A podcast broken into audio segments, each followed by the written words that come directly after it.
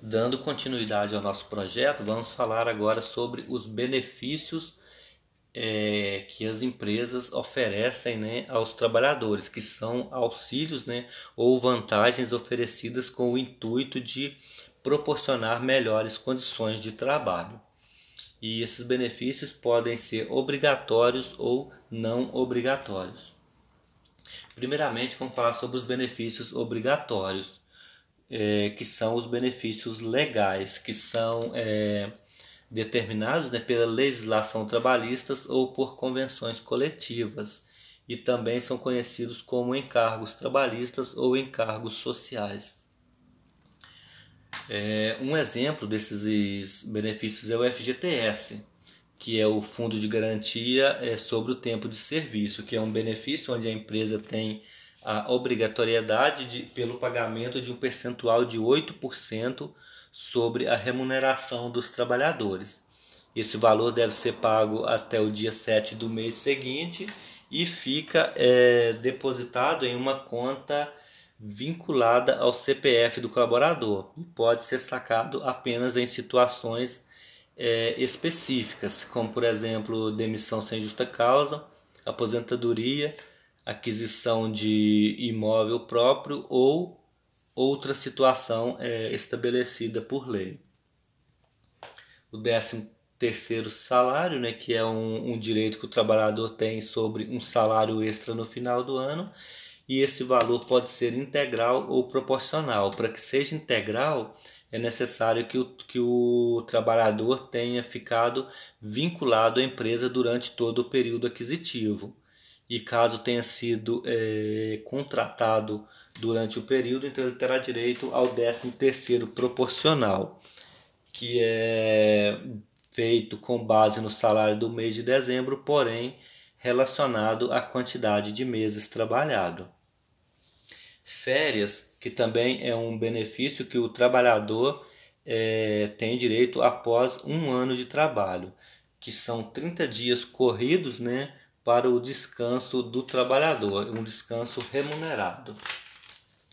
O adicional de férias, que é um acréscimo de um terço sobre o salário corrido do trabalhador, e esse montante total deve ser pago dois dias antes do período é, a ser gozado de férias.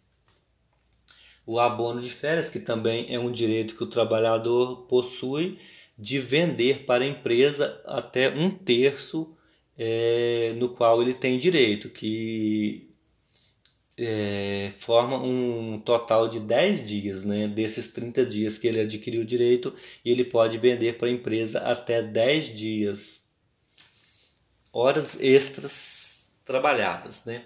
Também é um benefício que o, que o trabalhador tem direito quando ele exerce sua função após é, o horário de trabalho, né? após a jornada de trabalho, que é de 8 horas diárias ou 44 horas semanais. E esse valor excedente, né, ele deve ser pago com um acréscimo de 50%, né, um mínimo de 50%, podendo chegar até um percentual de 100% sobre a hora normal de serviço. Salário família, que também é um valor que o trabalhador tem direito de receber quando tem filhos de até 14 anos ou filhos que sejam portadores de alguma deficiência. O salário maternidade, que é um período de 120 dias que a mulher tem direito é, durante o final da gestação e os primeiros meses após o nascimento da criança. Esse período pode iniciar até 28 dias antes do, do parto, se estendendo até completar os 120 dias. E neste caso aqui, a mulher recebe seu salário normalmente da empresa e a empresa posteriormente é, é restituída pelo INSS. Descanso semanal remunerado. Também é um direito né, que todo trabalhador é, adquire é, de 24 horas seguidas de descanso após 7 dias trabalhado. O INSS, que também é um encargo social, mas que neste caso ele é deduzido né, do, do salário do trabalhador um percentual de 7,5%, 9%, é, 12% ou 14%. Né? e este valor é repassado para a Previdência Social. E as empresas que, que são optantes pelo lucro real, lucro presumido ou isentas, também estão obrigadas ao recolhimento de um percentual de 20% sobre a folha de pagamento, é o chamado né, o INSS patronal, que neste caso aqui é de obrigatoriedade exclusiva da empresa. O Vale Transporte, que também é um direito do trabalhador, que a empresa poderá reter até 6% na folha de pagamento e o valor excedente é de obrigação né, da, da própria empresa ao pagamento. Né? A aposentadoria, que também é um benefício é, adquirido pelos contribuintes do INSS, e atualmente, é, para que esse benefício seja concedido, o homem tem que ter uma idade mínima de 65 anos e a mulher de 62 anos, sendo também que para isso tem que ter um mínimo de 15 anos de contribuição o adicional noturno, que também é um acréscimo que o trabalhador tem direito quando exerce as atividades no período entre 22 horas e as 5 horas do dia seguinte. O adicional de insalubridade, que é um, um percentual acrescido no, no salário do trabalhador, né? E ele pode ser classificado com grau mínimo de 10%, grau médio de 20% e grau máximo com adicional de 40%. É, sempre lembrando que esse percentual ele é calculado sobre o salário mínimo vigente. Adicional de periculosidade, que também é um acréscimo de 30% para os trabalhadores que estejam trabalhando sobre o risco de acidente. E esse percentual ele é calculado sobre o salário vigente do trabalhador. E agora vamos falar sobre os benefícios é, não obrigatórios ou benefícios é, espontâneos, né, que são os benefícios que são concedidos aos trabalhadores por iniciativa das empresas. É um exemplo desses benefícios é o Vale Alimentação ou Refeição, que é um benefício destinado exclusivamente para alimentação dos trabalhadores, né, onde o Vale Refeição é destinado para a compra de comida em restaurantes e o vale alimentação pode ser usado para aquisição de alimentos em supermercados ou qualquer outro estabelecimento do gênero. Assistência médica, que são convênios que as empresas fazem com instituições públicas ou privadas com o intuito de conseguir é, melhores preços, né, preços mais acessíveis para oferecer aos seus colaboradores. É, plano odontológico, que também tem o mesmo princípio da assistência médica.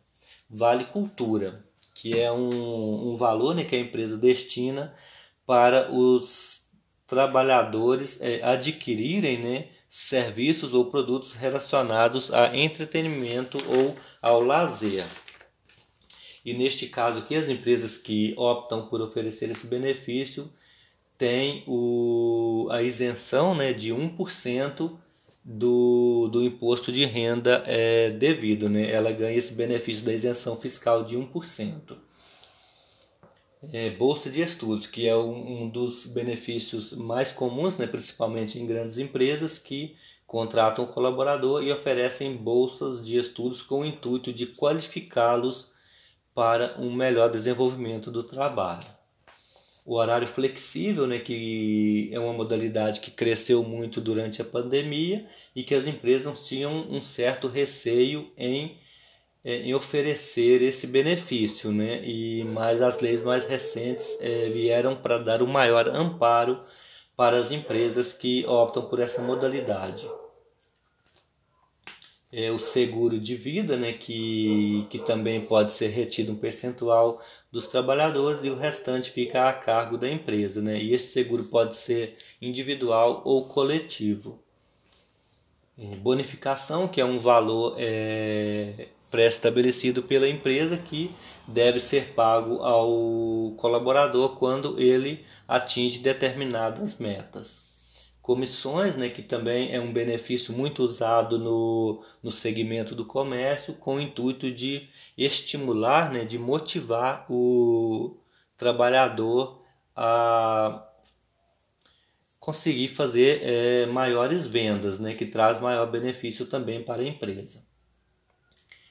Participação de lucros, que também é uma modalidade que, que vem crescendo bastante, que no final de cada exercício né, a empresa é, distribui né, um percentual do lucro líquido. Esse valor é distribuído é, entre os colaboradores.